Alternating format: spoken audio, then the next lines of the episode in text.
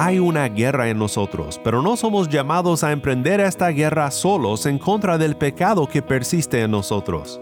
Tenemos a Dios mismo, su Espíritu en nosotros, y Él es nuestro capitán en la batalla quien nos da el poder de resistir la tentación y de hacer morir lo terrenal, lo pecaminoso que hay en nosotros.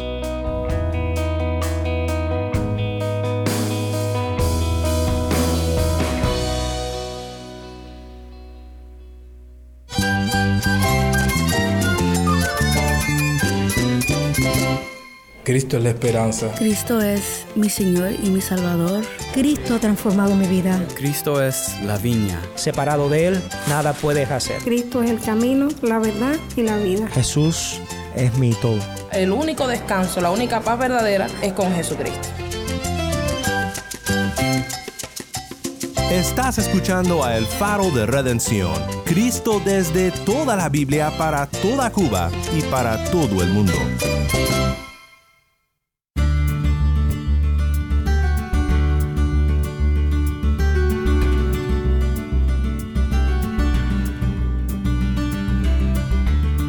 Hola, soy el pastor Daniel Warren, gracias por acompañarme aquí en El Faro.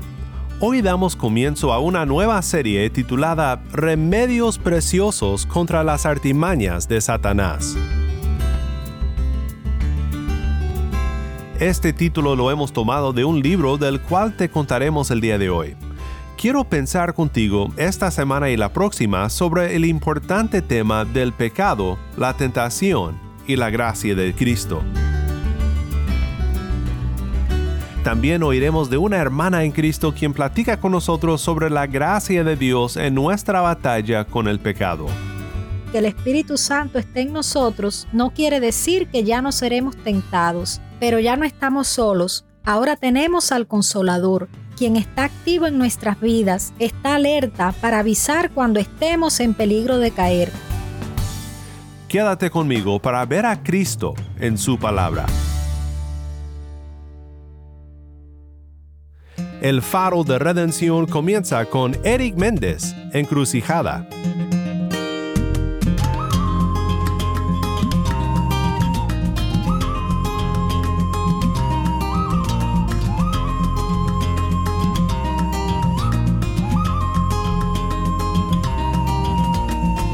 Todos miraban a su alrededor sus ojos se volvieron hacia un punto fijo y nadie comprendió esto que solo vi. Algo había, no sé cómo sucedió. Cuando la historia se repitió, noria de sueños y de pesadillas. Al final ellos se fueron, pero no se me olvidó. No se me olvidó. Del camino. Hay un poder que me dio identidad nueva. Y lo que fuera sueño se volvió destino. Este hombre nuevo y pensar de otra manera.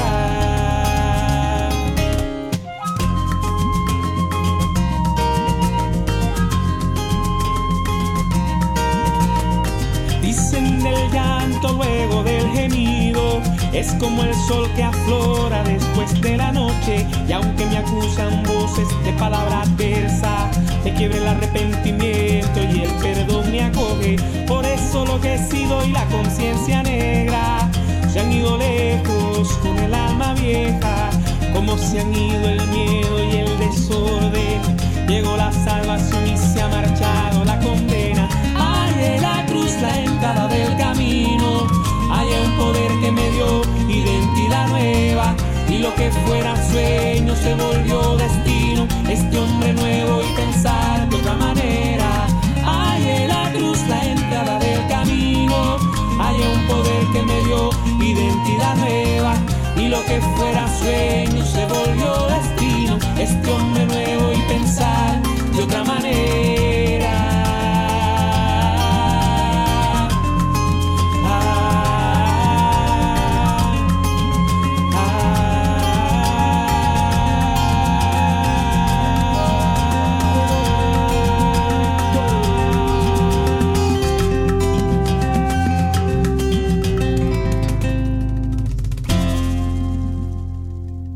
Encrucijada canta el trovador cubano Eric Méndez. Soy el pastor Daniel Warren y esto es el faro de redención. Cristo desde toda la Biblia para toda Cuba y para todo el mundo.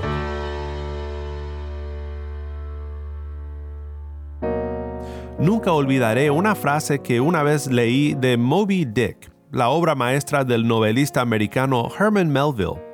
En Moby Dick vemos una imagen de profundo odio en la persona del capitán Acab, quien se ha jurado a sí mismo como misión en la vida matar a una ballena, un cachalote blanco que le arrancó la pierna. En la escena climática, la ballena destruye el barco y con un arpón enterrado se sumerge, llevando a Acab con él, enredado en la cuerda del arpón. Acab pronuncia sus últimas palabras de odio a la ballena blanca, consciente del destino que le espera en tan solo unos momentos, y dice, Hacia vos me deslizo, vos ballena que todo destroza pero no conquista, hasta el final con vos contiendo desde el corazón del infierno os hiero, por mor del odio escupo mi último aliento sobre vos. Hundid todos los féretros y coches fúnebres en una charca común, y puesto que ninguno puede ser mío, permitidme ser desmembrado mientras aún os persigo, aunque atado a vos, vos ballena maldita, así sacrifico la pica.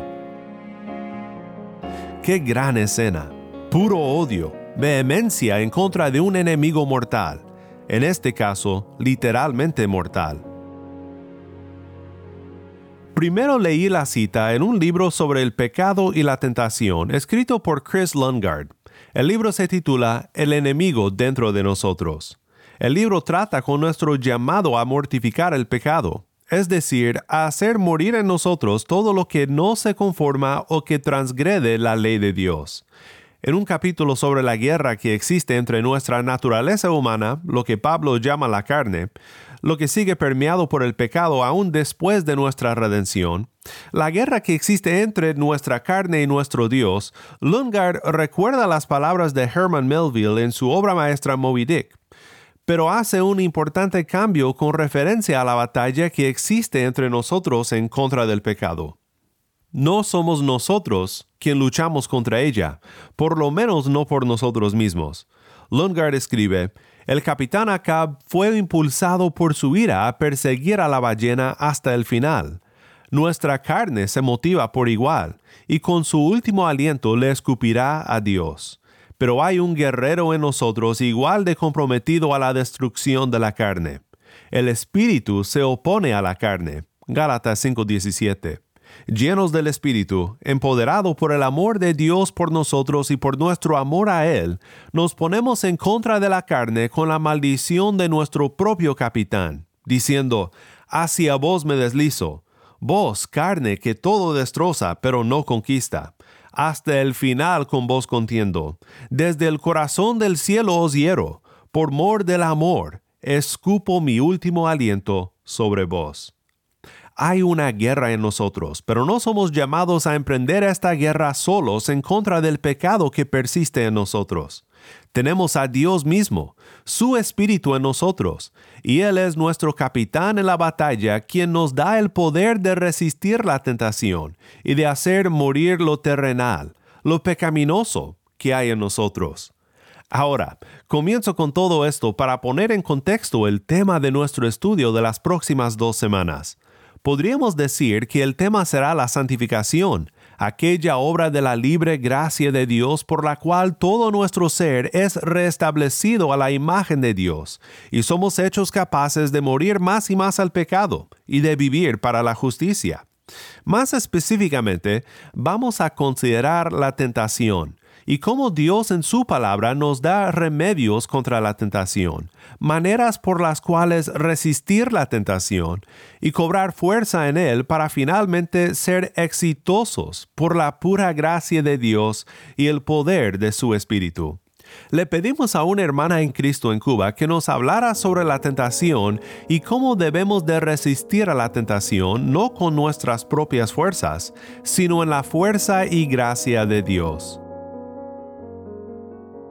Saludos hermanos, mi nombre es Yuneisi desde La Habana, Cuba para el Faro de Redención. El impulso de hacer o tomar algo que es atractivo, pero que puede resultar inconveniente, es una de las definiciones de la palabra tentación. Y que el Espíritu Santo esté en nosotros no quiere decir que ya no seremos tentados, pero ya no estamos solos. Ahora tenemos al Consolador, quien está activo en nuestras vidas, está alerta para avisar cuando estemos en peligro de caer. Tenemos un Padre poderoso que nos ha dado una nueva identidad. Somos hijos amados, no somos huérfanos. En la Biblia tenemos el mayor tesoro y en su palabra podemos encontrar la forma de resistir ante las tentaciones enfocarnos en lo que pasó nuestro Redentor puede darnos mucha luz en este tema. Leamos un versículo del libro que escribió Pablo a los Hebreos en el capítulo 2. Puesto que él mismo sufrió la tentación, es poderoso para ayudar a los que son tentados. Esta verdad nos llena de una gran seguridad, nos da fuerza para aferrarnos cada día más a Cristo. Contamos con su ayuda, pero no una ayuda ligera, es una ayuda total y poderosa. Es increíble que nuestro Salvador sufrió la tentación con el propósito de ayudarnos a nosotros, que no merecemos nada, pero su gracia es tan inmensa que nos cubre cada área de nuestra vida. Debemos destacar que antes del Señor ser tentado en el desierto, ocurre algo impresionante. Dice la palabra en Mateo 3, los versículos 16 y 17. Después de ser bautizado, Jesús salió del agua.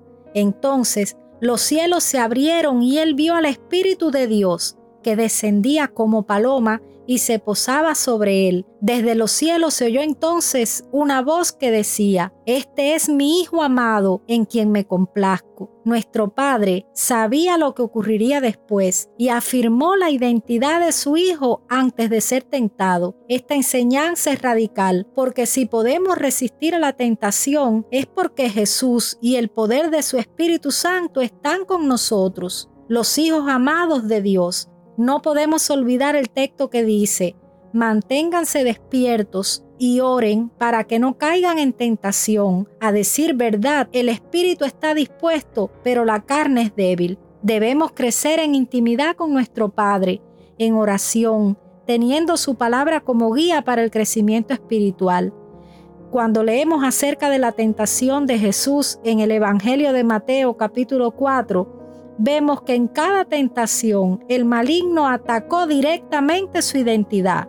El tentador se le acercó y le dijo, si eres hijo de Dios, él quería poner en duda el amor del Padre y en cada respuesta Jesús nos da a conocer lo poderoso que es conocer la palabra de Dios. Él responde con palabras literales del libro de Deuteronomio las tres veces que fue tentado y entonces el diablo lo dejó. Cuando las tentaciones lleguen, aferrémonos a Cristo, sigamos su camino para poder librar las batallas de la vida, estudiemos la Biblia, Oremos, adoremos a nuestro Señor, recordemos lo amado, aceptado y valiosos que somos ante los ojos del Padre. Hemos sido rescatados por un precio muy alto, el sacrificio de Cristo, el Cordero inmolado a nuestro favor. Solo así podremos resistir. Para terminar, quisiera compartir esta porción de la palabra que nos ayudará como guía cuando estemos luchando contra las tentaciones. En Efesios 6, versículos 10 y 11, la palabra dice, por lo demás, hermanos míos, manténganse firmes en el Señor y en el poder de su fuerza. Revístanse de toda la armadura de Dios para que puedan hacer frente a las acechanzas del diablo. Muchas gracias por la oportunidad de compartir de este tema tan necesario para nuestras vidas. Que Dios los bendiga. Esta perspectiva es sumamente importante porque muchas veces nos encontramos abrumados en la batalla en contra de la tentación porque pensamos que depende de nosotros. Debemos de cobrar ánimo de la promesa de Filipenses 1.6, donde se nos promete que el que comenzó en ustedes la buena obra, la perfeccionará hasta el día de Cristo Jesús. El que comenzó la obra en ti es quien la continúa conformándote más y más a su imagen. En las escrituras encontramos una realidad y es que los que practican el pecado no son hijos de Dios, y que solo son hijos de Dios los que no practican el pecado, es decir, los que no practican el pecado como estilo de vida. El estilo de vida del creyente es de hacer guerra en contra de su pecado constantemente, reconociendo también que es Cristo quien gana la batalla por su espíritu. Quiero que escuches mientras Taimí nos lee 1 de Juan 3, 1 al 12. Miren cuán gran amor nos ha otorgado el Padre, que seamos llamados hijos de Dios, y eso somos. Por esto el mundo no nos conoce, porque no lo conoció a Él. Amados, ahora somos hijos de Dios, y aún no se ha manifestado lo que habremos de ser, pero sabemos que cuando Cristo se manifieste, seremos semejantes a Él, porque lo veremos como Él es. Y todo el que tiene esta esperanza puesta en Él se purifica, así como Él es puro. Todo el que practica el pecado, practica también la infracción de la ley, pues el pecado es infracción de la ley. Ustedes saben que Cristo se manifestó a fin de quitar los pecados, y en Él no hay pecado. Todo el que permanece en Él no peca. Todo el que peca, ni lo ha visto ni lo ha conocido. Hijitos míos, que nadie los engañe. El que practica la justicia es justo, así como Él es justo. El que practica el pecado es del diablo porque el diablo ha pecado desde el principio. El Hijo de Dios se manifestó con este propósito, para destruir las obras del diablo. Ninguno que es nacido de Dios practica el pecado, porque la simiente de Dios permanece en él. No puede pecar, porque es nacido de Dios. En esto se reconocen los hijos de Dios y los hijos del diablo. Todo aquel que no practica la justicia no es de Dios, tampoco aquel que no ama a su hermano porque este es el mensaje que ustedes han oído desde el principio, que nos amemos unos a otros, no como Caín, que era del maligno, y mató a su hermano. ¿Y por qué causa lo mató? Porque sus obras eran malas y las de su hermano justas. Gracias, Tai. Nuevamente esto fue 1 de Juan 3, 1 al 12. Muchas veces leemos un pasaje como este y empezamos a temblar con temor porque sabemos que no somos perfectos. Nos decimos, pero dice que el que practica el pecado no es nacido de Dios. Yo practico el pecado. A lo mejor no soy hijo de Dios. Pues esta es una consideración importante. Pablo dice en 2 Corintios 13:5, pónganse a prueba para ver si están en la fe. Examínense a sí mismos ¿O no se reconocen a ustedes mismos de que Jesucristo está en ustedes? A menos que en verdad no pasen la prueba. Pero la gloriosa realidad es que el punto fundamental aquí en Primera de Juan y también en todo el tema de la santificación no es nuestra buena conducta para merecer el favor de Dios, sino nuestra nueva identidad y las muchas promesas que hemos recibido de Dios, que nos impulsan a vivir una vida justa y piadosa. Un grillo no canta para ser grillo, canta porque es un grillo. Por más chistoso que suene, es la realidad. Así también en la vida cristiana. Un cristiano no se comporta de una manera cristiana para lograr ser cristiano, sino que se comporta de una manera cristiana porque es cristiano. Y las promesas que son nuestras añaden a nuestra identidad como creyentes en Cristo un motivo más para vivir una vida santa. Segunda de Corintios 7:1 dice, Por tanto, amados, teniendo estas promesas, limpiémonos de toda inmundicia de la carne y del espíritu, perfeccionando la santidad en el temor de Dios. Durante las próximas dos semanas, quiero explorar contigo una obra de un pastor puritano del siglo XVII llamado Thomas Brooks escribió un pequeño libro titulado Remedios Preciosos contra las artimañas de Satanás. Leí este libro durante un año en mis descansos en el trabajo cuando trabajaba en una fábrica y recuerdo que muchas veces me retiraba a mi camioneta en el estacionamiento y con un sándwich en una mano y el libro en el otro, devoré este libro tan lleno de sabiduría y gracia para alguien tan pecador como yo. El libro está basado en las palabras de Pablo en 2 Corintios 2.11, que dice en la nueva versión internacional, para que Satanás no se aproveche de nosotros, pues no ignoramos sus artimañas. En este libro, Thomas Brooks considera muchas artimañas y maquinaciones del diablo para hacernos caer, y presenta lo que él llama remedios preciosos o maneras para resistir la tentación. En una sección del libro, Brooks observa la siguiente artimaña de Satanás, mantener a los santos en un estado triste, incómodo y lleno de dudas. Brooks dice, aunque nunca podrá quitarle al cristiano su corona, está tan lleno de malicia y envidia que no dejará de intentar de todas las maneras posibles de robarle su consuelo y paz, haciendo que su vida le resulte una carga y un infierno, para que pase sus días lamentando, llorando, suspirando y quejándose, dudando y cuestionando todo. Nos convence que no tenemos parte en Cristo, que nuestras virtudes no son reales, que nuestra esperanza es hipocresía, que nuestra confianza es presunción y nuestros deleites son quimeras.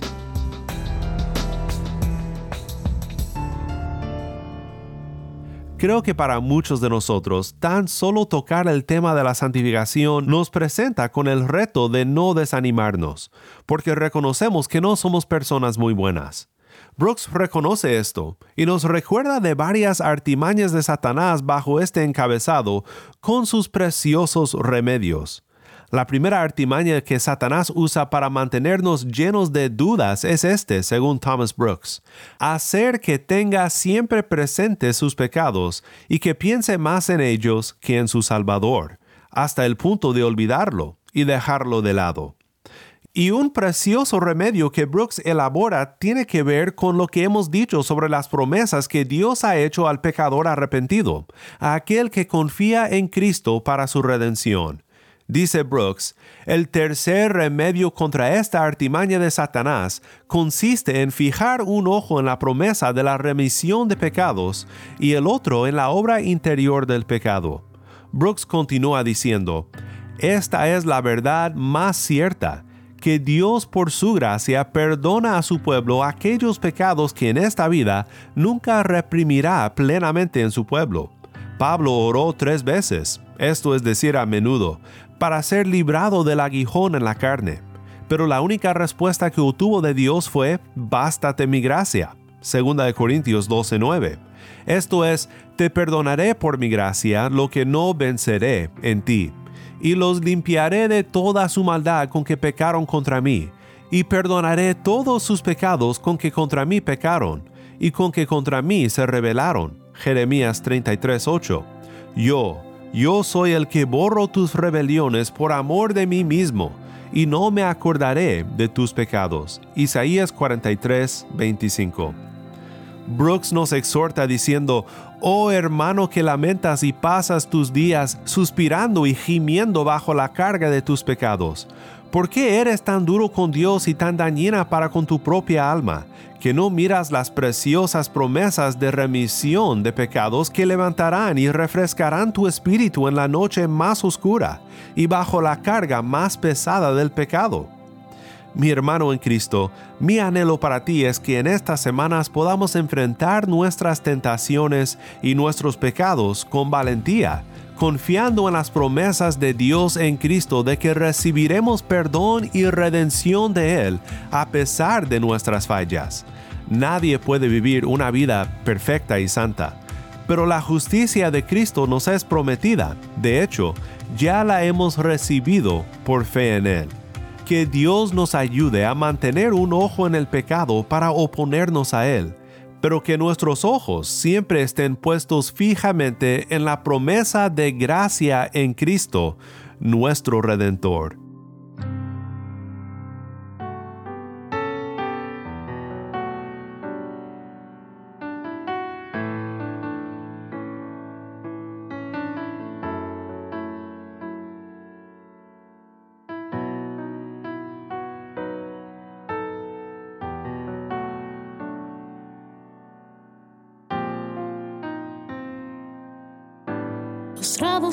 Tu presencia, tú nos ministras el poder. Postrados ante tu presencia, es que juntos podemos vencer. Postrados ante tu presencia, vemos todo con más claridad. Postrados ante tu presencia, tú nos muestras la verdad. Hoy clamamos, hoy oramos por tu sanidad. Hoy clamamos, hoy oramos por tu libertad y es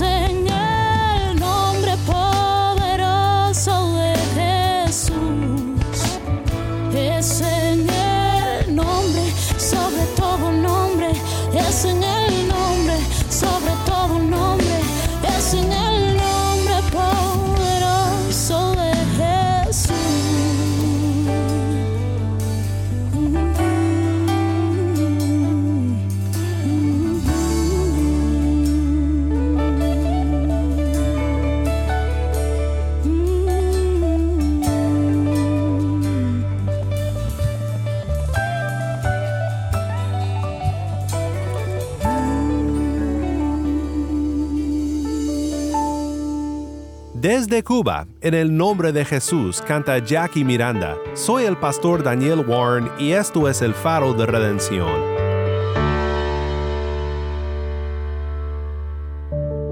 Oremos juntos para terminar. Padre Celestial, te agradecemos por las grandes promesas que tenemos en Cristo, promesas que no merecemos, pero por eso sabemos se llama gracia. No merecemos tu favor, no merecemos tu perdón, pero no solo nos otorgas el perdón, sino también prometes perfeccionarnos hasta aquel día cuando nuestra fe sea hecha vista y seamos recibidos por nuestro Redentor para vivir en tu presencia por siempre.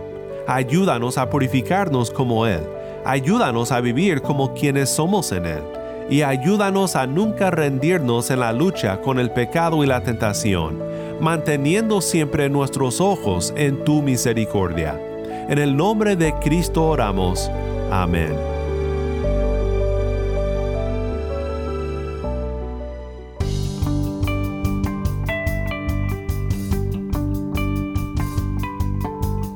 Si estás escuchando por el podcast, te quiero agradecer por tu ayuda en hacer que crezca la audiencia de El Faro. Sabemos que muchos han de estar compartiendo con otros sobre cómo seguirnos en el podcast en Apple Podcast, Google Podcast, Spotify o por otros medios, porque notamos la diferencia que ha hecho. Si no lo has hecho, te pido que compartas esta semana con un amigo sobre cómo puede escuchar el faro de redención en el podcast o en la página web. También estamos en WhatsApp. Nuestro número es 1786-373-4880. Nuevamente nuestro número de WhatsApp 1-786-373-4880. Envíanos un mensaje de voz, nos encantaría saber de ti. Gracias una vez más por tu fiel sintonía. Para más información sobre este ministerio y sobre cómo puedes ser parte de nuestra misión de alcanzar a Cuba con el mensaje de Cristo en toda la Biblia, visita nuestra página web elfaroderedencion.org. elfaroderedencion.org.